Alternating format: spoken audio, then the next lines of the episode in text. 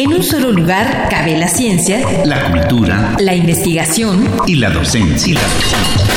En un solo espacio radiofónico te enteras de lo más relevante de nuestra universidad, nuestra universidad. Aquí, en Espacio Académico Apaunam. El pluralismo ideológico, esencia de la universidad. Esencia de la universidad. Esta mañana con información acerca del cáncer pediátrico. Nos acompañan la doctora Gabriela Elisa Mercado Celis, maestra y doctora en Ciencias Médicas por la UNAM, con su especialidad en oncología pediátrica, además de creadora y responsable del Laboratorio de Genómica Clínica.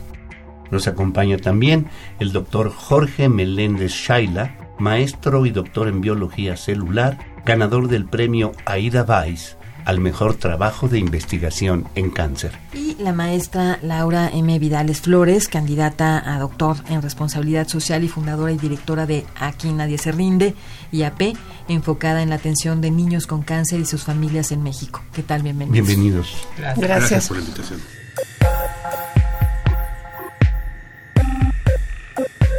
En esta ocasión les hablaremos de la investigación que un grupo de instituciones, junto con nuestra universidad, han propuesto para averiguar posibilidades en torno al origen del cáncer pediátrico. El cáncer pediátrico es la primera causa de muerte en edad pediátrica en nuestro país. Hay ciertos puntos que son muy importantes para poder mejorar el pronóstico de estos pacientes. Uno es exactamente entender las causas del cáncer pediátrico. Aunque en el cáncer de adultos se conocen factores de riesgo establecidos, factores ambientales, factores genéticos, en el caso de los niños, hasta el momento hay muy pocos datos. Bien, pues eh, bienvenida a nuestro programa, doctora Mercado. ¿Cuál es la incidencia del cáncer pediátrico en México y cuáles son las posibles diferencias causales y clínicas que presenta con respecto al cáncer en los adultos? Como comentaba previamente, es eh, la primera causa de muerte por enfermedad en México y en el mundo. Eh, eh, las causas las podemos dividir tanto en, cualquier cáncer en ambientales y en, son multifactoriales, tanto el ambiente como la genética. Sin embargo, aquí sí quiero aclarar varios puntos con respecto a las diferencias en los adultos. La primera, es cierto que de todo el cáncer en el mundo, solamente el 1% es pediátrico. Pero vuelvo a recalcar que es la primera causa de muerte en los niños. La segunda es que eh, la teoría sobre el cáncer dice que los, ¿por qué se presenta más en los adultos? Porque nuestra exposición en el ambiente y con eh, ciertas situaciones de estilo de vida van haciendo que nuestro genoma vaya acumulando mutaciones, vaya cambiando con el tiempo y que llega un momento que son tantas y que son no se han podido reparar que por eso después de los 50 años empieza a haber un pico. Eso se ha calculado hasta matemáticamente de por qué pasa esto y por qué va se va acumulando.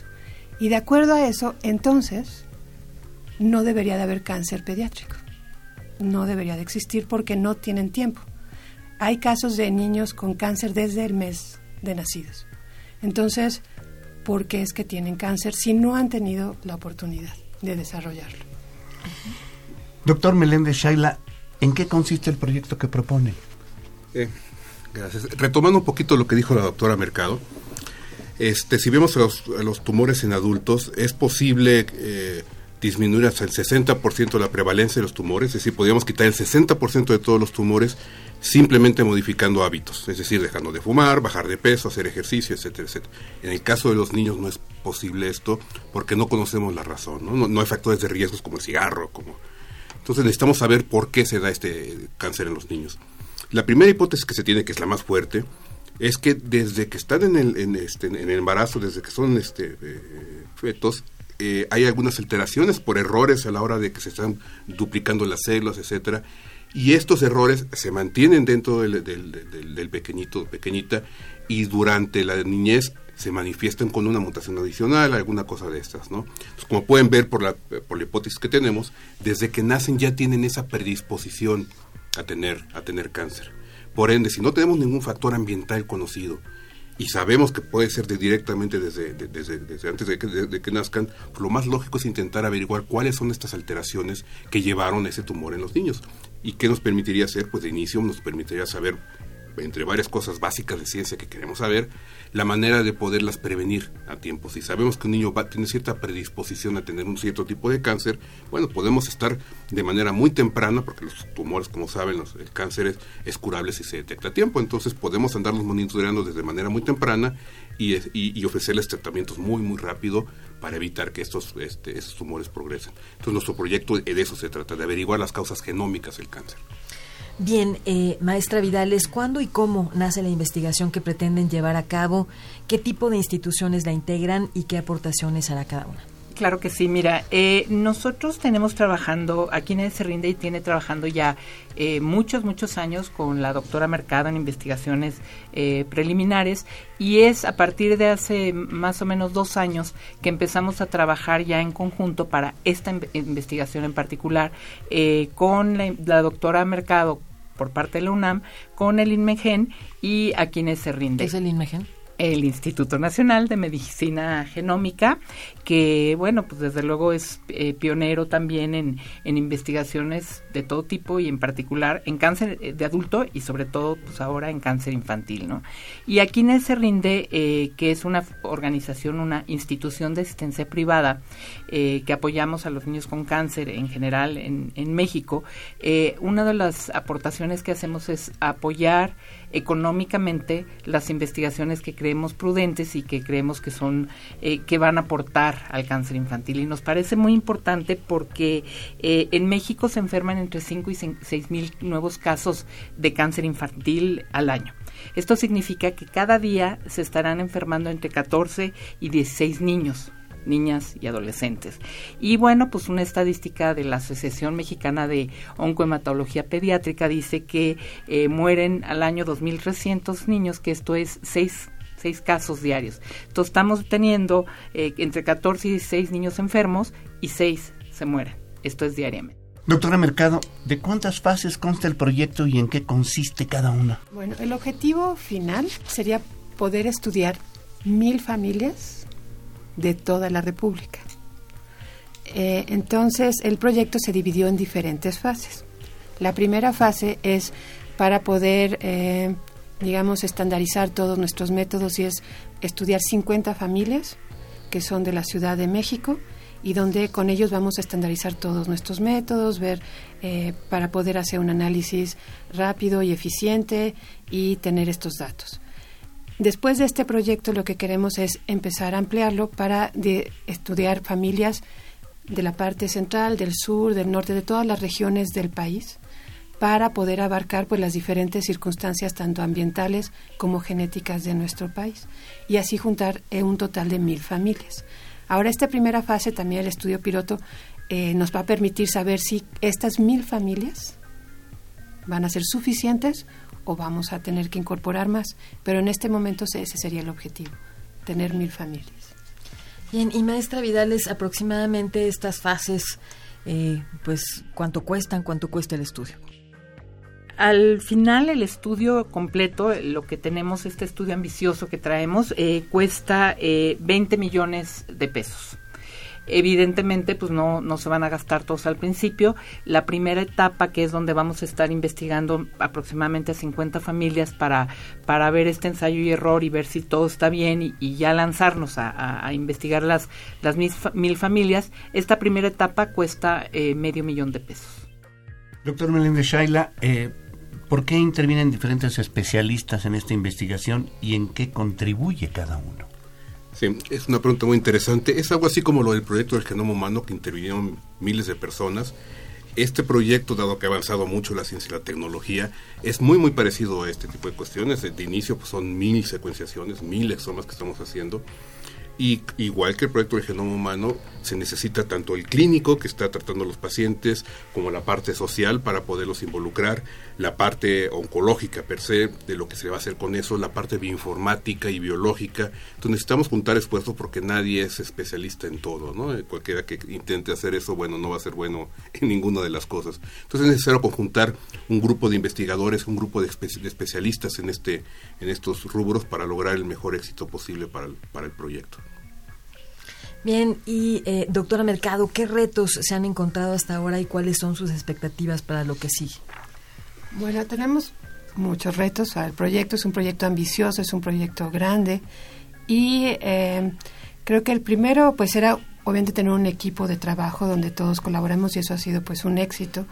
Los retos es finalmente conseguir los recursos para este proyecto, tener suficientes para poder eh, terminar el proyecto a tiempo y tener las mil familias. Y la otra parte es obviamente identificar estas familias y cómo vamos a intervenir, cómo vamos a platicar con ellas.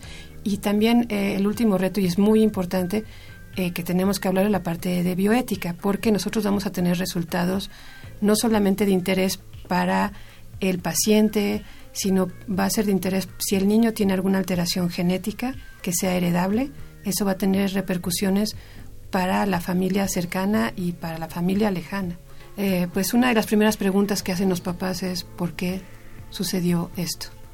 Y la segunda es ¿qué va a pasar con mis otros hijos? ¿Tienen riesgo o no tienen riesgo? Si nosotros encontramos una mutación germinal o una alteración genética que sea heredable, sí hay posibilidad de que los otros hijos tengan riesgo. Entonces, tenemos que identificarla. Y por eso este proyecto es muy importante, porque si tiene una parte científica que va a llevar tiempo, que nos va a llevar análisis, pero hay una parte directa y rápida que es, puedo hacer el diagnóstico en este momento de su familia si tiene riesgo, de las que ya conocemos. Se puede prevenir.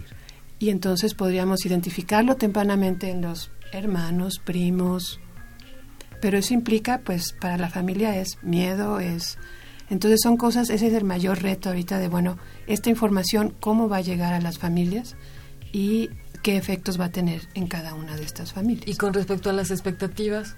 Del estudio lo que esperamos es, bueno, una obviamente, eh, que esto es muy importante, sí hay, digamos, ya hay cosas conocidas en cuanto a cáncer hereditario y hay ciertos criterios, es decir, si tú en tu familia, tú y tu hermano tienen cáncer y, o sea, bueno, ahí va viendo que es lógico. Si es antes de los 35 años de edad, todavía hay más sospecha de cáncer hereditario. Eso ya lo sabemos. Pero en un estudio que se hizo ya en Estados Unidos se encontró que en, el caso de cáncer pediátrico, aún en niños que no tienen antecedentes de cáncer en la familia, es decir, que tú nunca buscarías cáncer hereditario, tienen mutaciones en estos genes. Esa es la importancia porque eh, se espera, a, diferencia de los adultos, menos del 5% es cáncer hereditario. En los niños se cree, a las estimaciones, que podría llegar hasta el 30% del cáncer podría tener una parte hereditaria. Entonces, eso es importantísimo para el niño, para la familia, entonces, y eh, también por otro lado, la otra expectativa es que también sabemos que no es la única explicación puede haber factores ambientales que no conocemos y que se han estado buscando en pacientes pediátricos. Pero ¿por qué no los hemos encontrado? Porque el cáncer pediátrico es el menos frecuente en la población mundial. Entonces, esa es la otra expectativa que es, no pueden quedarse estos datos con nosotros. Tienen que ser compartidos para que dentro de otras colaboraciones con otros investigadores, el número de casos sea más grande y se puedan sacar conclusiones. Desgraciadamente el tiempo del programa se acabó, por lo que ahora no nos queda sino agradecer a nuestros invitados por haber estado con nosotros esta mañana, eh, los doctores Gabriel Elisa Mercado Celis y el doctor Jorge Meléndez Shaila, así como la maestra Laura Vidales Flores.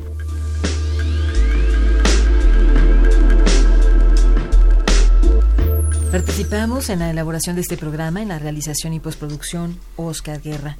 El guion de su servidora Sabrina Gómez Madrid y en la operación técnica Ricardo Pacheco. Coordinación de la serie, licenciado Francisco Guerrero Langarica. Sabrina Gómez Madrid y un servidor Ernesto Medina agradecemos su atención y los invitamos a participar en este espacio a través de nuestro correo electrónico en el que con gusto atenderemos sus sugerencias y opiniones. Tome nota doble al principio a apaunam arroba. Los esperamos el próximo martes a las 10 de la mañana en Radio UNAM, Experiencia Sonora. En un solo lugar cabe la ciencia, la cultura, la investigación y la docencia. En un solo espacio radiofónico te enteras de lo más relevante de nuestra universidad, nuestra universidad. Aquí, en Espacio Académico Apaunam. El pluralismo ideológico, esencia de la universidad. Esencia de la universidad.